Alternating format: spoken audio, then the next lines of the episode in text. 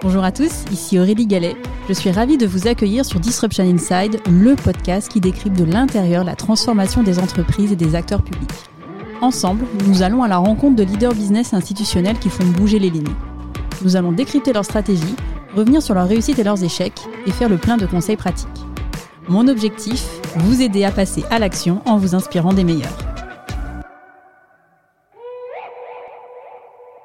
En quoi le digital est un levier intéressant à exploiter justement pour euh, améliorer euh, l'empreinte environnementale de votre activité? Ah, Le digital, pour moi, est un levier extrêmement important. Par exemple, dans la métallurgie, et tout ce qui est métallurgie, donc transformation du minerai en métal, est très électro-intensif. Donc on va utiliser beaucoup d'énergie.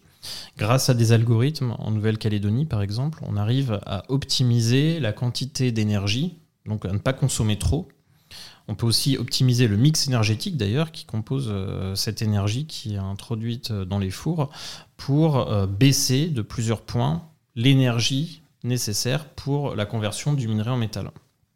On va aussi avoir, par exemple, sur nos mines, des algorithmes qui vont nous permettre d'optimiser la consommation de fuel de nos engins en attendant euh, éventuellement d'avoir ensuite des engins qui sont électriques.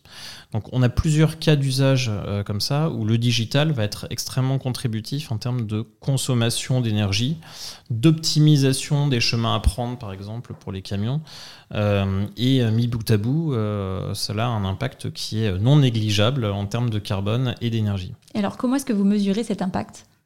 On va le mesurer justement, par exemple, sur, euh, la partie métallurgique, en voyant bah, qu'on a réduit de plusieurs points notre consommation et qu'on a toujours un très bon rendement en termes de fabrication de ferro-nickel ou de silicomanganèse, par exemple. Ces derniers mois, nous entendons de plus en plus parler de la nouvelle ère des métaux. Oui. Bah, euh, c'est le nouveau, euh, nouveau mot à la mode.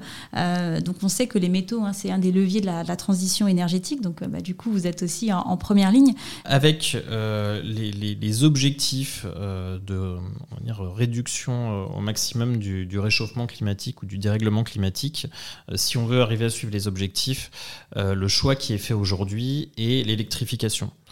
Donc, qui dit électrification, en particulier passage euh, des véhicules thermiques aux véhicules électriques euh, dans la mobilité, nécessite plus de batteries. Donc, de fabriquer des batteries pour stocker l'énergie.